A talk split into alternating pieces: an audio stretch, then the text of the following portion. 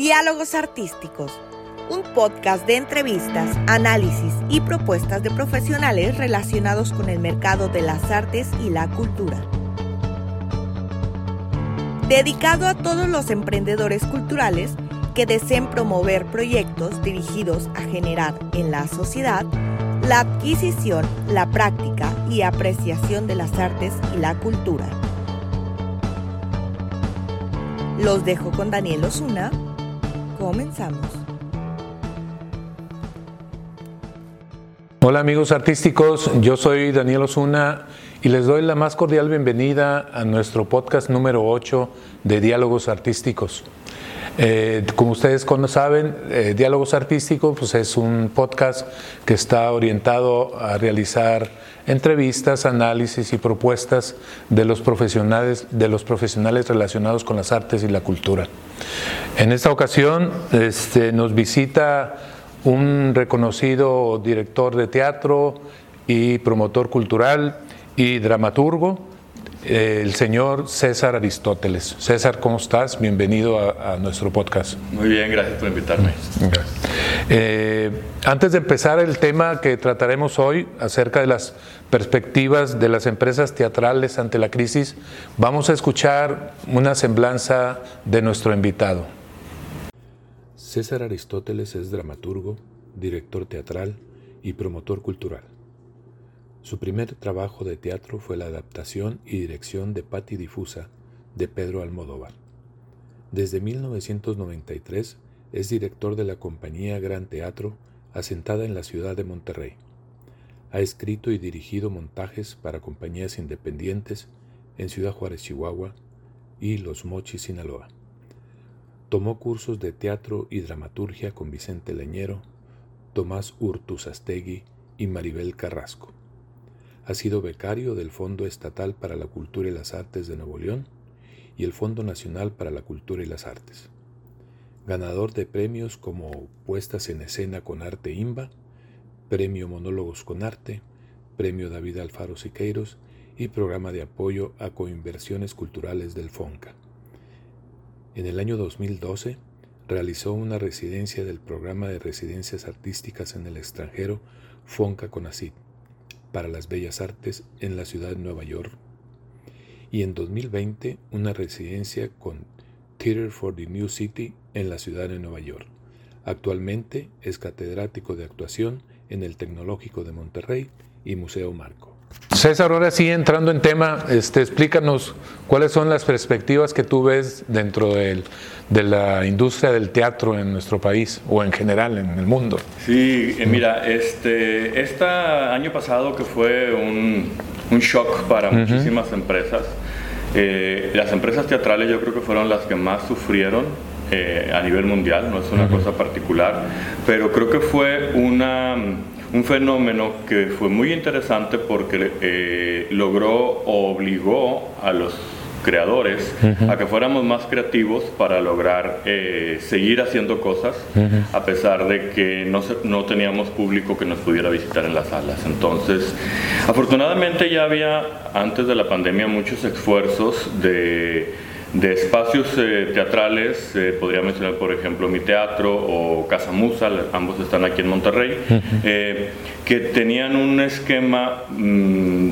diferenciado del común denominador de teatro, o sea, ofrecían ciertos atractivos que a la gente le parecían más llamativos en lugar de ir a ver una obra en un formato tradicional. Sin embargo, pues sin poder tener público en las salas, pues entramos en una crisis pues alarmante, como muchas otras empresas, y afortunadamente muchísimos, eh, no solo en Monterrey, sino en, todo el mundo, supimos hacer algo para adaptarnos a esa nueva realidad. Y afortunadamente ahorita que ya estamos regresando a que los, eh, la audiencia pueda volver a las, a las butacas, eh, están regresando la mayoría de los espacios que cerraron.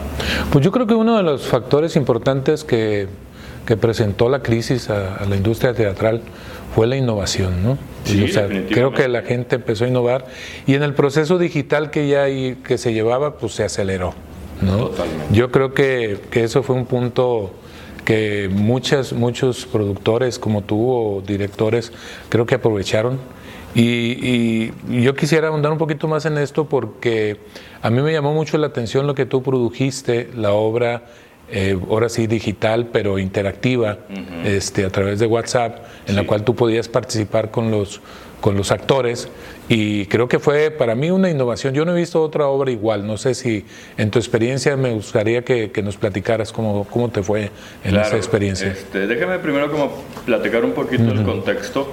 Cuando se cierran los teatros, hubo como una especie de disyuntiva de parte de toda la comunidad teatral mexicana al menos, de decir cómo lo vamos a hacer, porque si presentamos teatro en video o presentamos teatro por internet, eso no es teatro.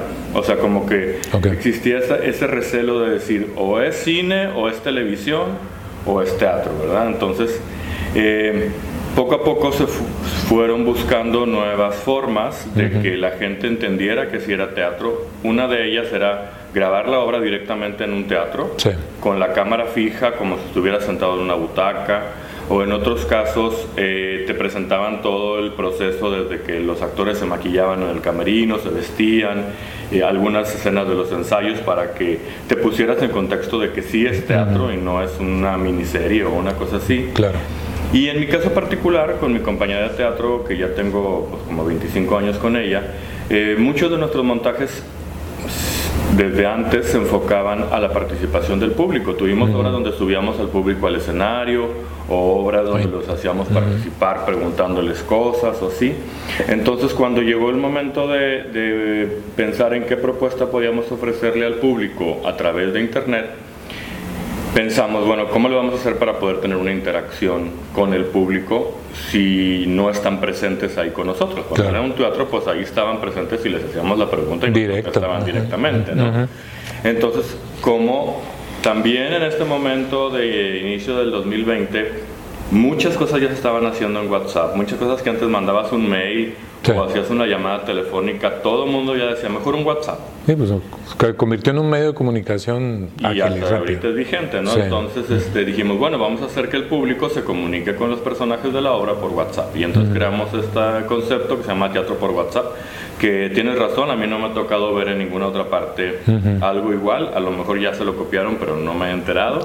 Este, y la obra que montamos se llamó Amiga Date Cuenta, con dos actores regiomontanos, pero que viven en la Ciudad de México, entonces ellos tuvimos la fortuna de que ellos estaban, vivían juntos o viven juntos y no tuvieron que tener contacto físico con nadie externo durante todo el proceso de ensayos. Ah, eso es muy bueno. Y entonces, cuando ya se presentó la obra, el público veía por Zoom el video de la obra en vivo y en ciertos momentos interactuaba por WhatsApp con los personajes de la obra y entonces había un diálogo entre los personajes y el público y conforme a lo que el público les iba diciendo o recomendando, la historia se modificaba un poco. Se iba haciendo la trama ahí. Exactamente, hacia el final. Eh, no fue muy bien, fue un gran éxito, digamos, eh, guardando las, las, eh, dimensiones. Exacto. Y luego creamos otro igual, otro concepto igual para niños, que lo hicimos a Navidad, que se llamó Chipotle Salva la Navidad, que era un cuento para niños que también tenía interactividad con los niños, no por WhatsApp, pero sí a través de la plataforma en donde se transmitió la obra. Y eh, así como esto, ha habido otras eh, compañías, por ejemplo, podría hablar de la compañía de la Universidad de Jalapa, que antes ofrecían muchísimos talleres eh, presenciales de dirección, de dramaturgia, de actuación, y, y ahora los están haciendo en YouTube. Tú te metes a YouTube y casi diario suben un video nuevo con maestrazos de la dirección y de la dramaturgia nacionales. Y están pues abiertos a todo el público y gratuitos. este, aquí por ejemplo en Monterrey Hernán Galindo está haciendo sus obras eh, a través de transmisiones por internet. Y pues está funcionando muy bien porque pues la gente la gente acostumbrada al teatro pues no tenía otra opción. Y eh, también ese, esa necesidad de, percibir cultura, independientemente de que ahorita hay miles de plataformas para ver películas o para ver programas, no es lo mismo. Entonces, este, y así como hay estos que menciono, muchos otros lo han hecho.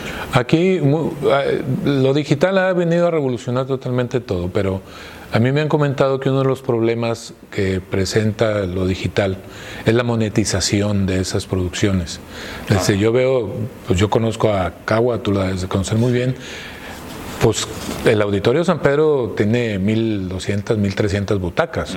Y con los espectáculos que ha brindado el municipio de San Pedro, pues llegan audiencias hasta 5.000, 6.000, 7.000 personas, este, pero pero igual este, no hay forma de monetizarlo tan efectivamente como cuando vas a, al teatro presencial, ¿me entiendes? Que vas a... Sí, claro. Pues mira, afortunadamente ya existían desde antes las plataformas de venta de boletos, pero más para espectáculos masivos. Sí, de música y todo, canto, sí. Entonces se crearon nuevas páginas que tienen ese formato y que a mucha gente le permiten, pero siempre está la resistencia de, oye, yo no quiero dar mi tarjeta de crédito, o tengo que ir a pagar al OXXO, y eh, hubo gente que nos escribía y decía, dame tu clave interbancaria porque no confío en las sí, tú te quiero depositar directo. Quiero estar seguro que sí te va a llegar a ti y que no me van a clonar la tarjeta ni nada. Es una resistencia natural, pero poco a poco pues está, la gente se está acostumbrando. Es como todo, ¿no? Cuando empezaron las ventas por internet allá en los 90, mucha gente desconfiaba de Amazon y de otras páginas y ahorita ya hay mucha tranquilidad en el uso de eso. Cambiando un poquito el tema, este ¿Es necesario todos los apoyos de teatro o son importantes en, el desarrollo de la producción teatral los apoyos que ofrece gobierno o las becas? o ¿Qué, tan trascendente es en el desarrollo de... Me imagino que debe ser muy trascendente, pero me refiero a, vivir siempre ese mismo proceso como que ¿Es válido o es de este...? Mira, yo creo que es muy positivo que existan. De hecho, yo que tengo colegas en otras partes del mundo, ese tipo de apoyos no existen, por ejemplo, en Estados Unidos no existen. No hay gobiernos en Estados Unidos que den así un fondo para que los artistas produzcan una obra de teatro o produzcan pintura o escriban. Y creo que es muy valioso que existan porque, pues como todo, como cualquier empresa, tú necesitas tener un, un, fondo para invertir. para invertir. Por ejemplo. Y Definitivamente con creatividad y con talento se pueden hacer muchas cosas sin mucho presupuesto, pero hay cosas que requieren hacerse con bien hechas, una, gran escenografía o contratar a un iluminador profesional, pagarle nómina a los actores, porque pues al final de cuentas eh, es como cualquier trabajo, un actor debe percibir un sueldo o debe percibir una nómina, un compositor, el que escribe la obra, claro. todos, ¿no? Y los apoyos eh, institucionales ayudan muchísimo a eso. Lo que yo no creo que sea adecuado es que existan compañías o creadores que solamente producen cuando tienen un apoyo. es, más o menos a lo que digo. Y a eso iba por un lado y por otro lado pues en realidad los apoyos llegan a muy pocos considerando el mercado de, productores, ¿no? Cada vez hay más eh, grupos y más eh, artistas eh, trabajando y los apoyos son limitados. Entonces, pero sí hay casos de algunos que tienen 3, 4 años que no hacen ninguna obra porque hace 3, 4 años que no reciben una beca, por ejemplo. Claro. y cuando reciben otra beca la producen eh, creo que ellos mismos se están limitando a su propia creatividad o la están condicionando a eso, en lugar de buscar otras otras actividades paralelas, ¿no? Sí, o hacer una obra con poco presupuesto, o ponerse a escribir, o ponerse a, capacitarse, este por otras alternativas de financiación, o sea, no tienes que recurrir siempre a las instituciones. Sí, algún productor que le quiera entrar a la obra. Y un productor, iniciativa privada, ah, empresa, este, patrocinios, otro tipo de cosas que son más difíciles, eh, pues son igual de difíciles. Que se realizan, ¿no? De, cualquier manera, o sea, siempre anda uno buscando patrocinadores y anda buscando empresas y anda buscando un montón Claro, claro, entonces, este, pero yo creo que sí somos muy afortunados en México por tener esos esquemas de apoyo porque eh, se han logrado, y a mí me ha tocado ver producciones espectaculares gracias a que hay un, buen, presupuesto para producirlas y que de otra manera no se podría, o se podría de una forma muy mínima. ¿no? ¿Cómo consideras eh, suficiente la infraestructura teatral que existe en México? Mira, es muy difícil contestar a esa pregunta porque depende mucho de la de la demanda, de la demanda de infraestructura teatral. Eh, yo creo que sí hay infraestructura teatral, pero al menos como que la mezcla de la naturaleza de los espacios, o sea, hay espacios que son privados, hay espacios que son del gobierno estatal, privados del espacio del gobierno municipal o inclusive espacios del gobierno federal, este, que tienen unas formas de operación muy distintas. Entonces, eh, sí estamos cortos en cierta medida porque si contabilizamos el número de grupos que pueden producir teatro contra el grupo de el número de foros que están activos, este, hay un desbalance que no se logra lo que sucede en la Ciudad de México, que aunque en la Ciudad de México también hay muchísimos eh, grupos o muchas compañías, hay muchísimos teatros también. La diferencia es que en la Ciudad de México tú tienes la posibilidad de que si tú presentas una obra, por si en el Teatro Helénico, y tu obra tiene éxito y sigue llenando el teatro, tú continúas con tu obra. O sea, puede pasar tres meses, toda la temporada, un año, dos años. Hay obras que duran mucho tiempo, siempre y cuando siempre el teatro esté lleno de público. Sean rentables, sean rentables para. Exacto. No, y en el momento en que empieza a decaer el público, ya le dicen a la compañía, entra una compañía nueva, porque también es necesario refrescar eso. Y esa posibilidad aquí en Nuevo León no existe, a lo mejor existen algunos teatros privados o particulares, donde el mismo propietario del teatro es el propietario de la compañía y de la obra, es como el dueño del balón, ¿verdad? Claro. el dueño del balón y decido lo que hago. Sí, yo soy productor y soy dueño del teatro. Exacto. Mm. Pero desafortunadamente ahorita con la pandemia ha habido algunos teatros que cerraron, acaban de cerrar los teatros Versalles, que eran cuatro o cinco foros privados, muy importantes, aunque eran para teatro comercial, pero muy importantes porque eh, era un espacio pues ya parte de digamos, ya parte de la, de la ciudad ya exacto así es. y existen otros espacios que tienen más tiempo cerrados como el teatro del IMSS que es federal y el teatro Calderón que es del municipio de Monterrey en el centro ahí en Juárez y Tapia por ahí más o menos este pero afortunadamente ha habido más recientemente, desde 2019 para acá, aperturas de nuevos espacios, tal vez espacios más chicos, de particulares, de gente que está apostando sus ahorros o su, su iniciativa y se están, hay foros más chicos particulares que están permitiendo que haya todavía más actividad teatral. Como el concepto de los microteatros. Por ejemplo, los microteatros o, Casa Musa. En, Casa, Musa, es muy buen ejemplo. En el barrio antiguo está Café Teatro y otro nuevo que se acaba de abrir que se llama Dramática. Y así como esos que te platico, hay otros más. Más los oficiales de los municipios. En San Nicolás, en Guadalupe, San Pedro, en García y en Santa Catarina hay unos teatros muy dignos que tienen unos esquemas de, de préstamo diferentes pero que sí le permiten a la gente... Este... ¿Y estos teatros sí están abiertos a, prestarle a los muchachos nuevos a hacer sus prácticas y todo. De las administraciones que en, ese momento estén, pero bueno, la pandemia modificó todo porque tuvieron que cerrar obligatoriamente. Pero en general no te puedo asegurar que todos, pero más o menos la mitad sí tienen cierto periodo de su programación a compañías completamente nuevas. Okay. Y otros pues tienen criterios más estrictos donde tienes que tener trayectoria y tienes que presentar un programa muy específico para obtener un espacio. Yo siempre he analizado los, todos los espacios culturales que hay en el Estado, por ejemplo, en este caso, o pues hay nada más en Monterrey, según el sistema de información cultural de la Secretaría de Cultura, pues tiene 16 teatros. Este, aparte, no, no, me imagino si aquí incluye a los privados o no los incluya, que a lo mejor posiblemente no, porque los privados tienen también una buena cantidad de teatros. Pero hay bibliotecas, hay museos, hay, hay este, centros culturales. Que, yo creo, haciendo un análisis, yo antes de, platicar contigo, pues yo creo que fácil hay como unos 300 espacios en el estado, entre bibliotecas y todo. Y digo yo, esos espacios, pues algunos no están en un uso total así, y más ahorita por la pandemia. ¿Tú crees que sería bueno como alternativa abrir esos espacios a todos estos muchachos que, están saliendo de las escuelas, o lo hacen o, no lo hacen, o, me gustaría saber qué opinión tienes tú. Mira, yo creo que eso tiene mucho que ver con cuestión de voluntad y de creatividad. Porque, este, digo, yo empecé a los 23 años, fue la primera vez que dirigí una obra y nos fuimos a casi una bodega abandonada y con latas de café y un foco adentro y cableado y switch así comprados en el todo fácil que ahorita sí, sí, sí. este hicimos nuestro teatrito.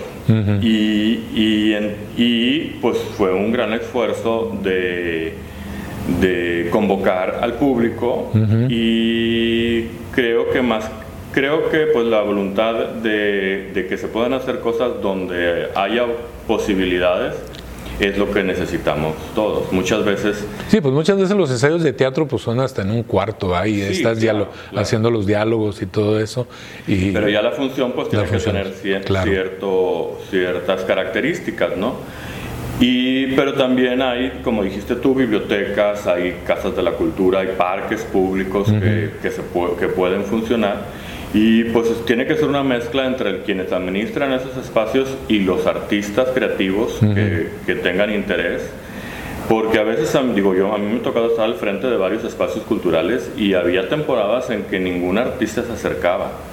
Y en otros momentos, o sea, me llovían y era difícil acomodarlos a todos. Claro. Entonces, ah, son muchas circunstancias, pero también tiene mucho que ver la educación del público. Yo siempre he abogado porque se trabaje con los niños y los chavos de secundaria para que entiendan lo que es eh, el arte, historia del arte, apreciación del arte, porque si estos chavos no se aficionan por cualquier expresión artística, música, literatura, lo que sea, cuando estén más grandes no lo van a hacer. Entonces creo que los esfuerzos más importantes se tienen que hacer en, en esa edad y no tanto que salga de los maestros de las escuelas. Ellos tienen una carga de trabajo tremenda, tremenda con un programa académico muy distinto a educarlos a, a que les guste el teatro. Pero fíjate, yo, yo he llegado a pensar en alguna ocasión lo que tú estás hablando. Hay muchos artistas que salen cada año de las facultades en el país, o sea, muchos. La Facultad de Artes Visuales tiene 2.000 alumnos. No todos son actores ni artes visuales.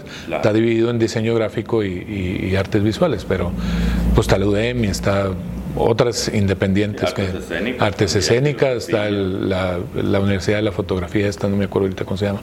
Ah, este y pues ahí no sé yo creo salen 500 artistas por, por semestre. Entonces, yo siempre he ligado eso, o sea, ¿por qué esos artistas o esa oferta que existe de profesionales relacionados con las artes no se incursionan o no los eh, eh, este, utilizan o los incluyen haciendo obligatorio la educación primaria de las, desde la primaria en las artes. Y ahí generas un, un intercambio de profesionales que van a a ofrecer sus servicios en las escuelas primarias como una obligación del gobierno. ¿Me explico? Entonces, creo que ahí mataríamos dos pájaros de un tiro, sembrar en la desde la infancia, desde la infancia la, la práctica de las artes y pues cumples con un mercado de profesionistas que está acá una oferta que pues se puede cubrir con esos puestos. ¿verdad? Muy buena idea. Esa es una idea para, algún candidato que, para, los candidatos que quieran entrarle para que lo piensen un rato, ¿no? Pero, eh, pero fíjate que en estos últimos años yo me he dado cuenta que muchos chavos que salen de las facultades de artes visuales, escénicas y así, sí tratan de emplearse, inclusive los de la Superior de Música y Danza, sí tratan de emplearse en cosas relacionadas con su carrera, a lo mejor no bailando, a lo mejor no actuando pero crean empresas creativas de promoción cultural, este, producen o inclusive se encargan de relaciones públicas, de conseguir hablar con las empresas para que les den un apoyo, ese tipo de cosas. Siento que comparado con, pues en mi época, como dicen, cuando nos graduamos en los noventas, de los que salían de la Facultad de Artes Escénicas, de una generación de 22, seguían haciendo teatro y el resto se iban a trabajar a Sí, se iban a trabajar en otras cosas. Exacto. Y eso te lo juro que sigue pasando.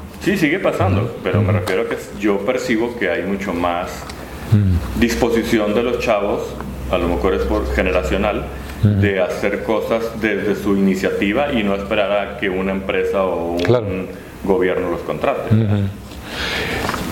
También hay, otra cuestión, la generación de públicos, ¿no? Yo creo que esa es la generación de públicos se tiene que dar mucho, o sea, y creo que muchas empresas creativas y, muchas entidades privadas y públicas están, están trabajando muy duro en eso, ¿no? Sí, claro. En la generación de nuevos públicos. Pues, César, no sé si quieras agregar algo a, a la perspectiva que, hay en, el, en, la industria del teatro. Sí, claro. ¿O qué factores crees tú? ¿Eh? ¿Qué, elementos, en tres palabras, dime qué es lo que se necesita hacer para mejorar un poquito? Yo, creo que lo que más se necesita es, más que hablarle o pedirle a los creativos o a los actores o a los teatristas, es al público o inclusive a los artistas que se dedican a otras áreas, artes visuales, música, que consuman lo que produce el resto de los, de los artistas de, la comunidad.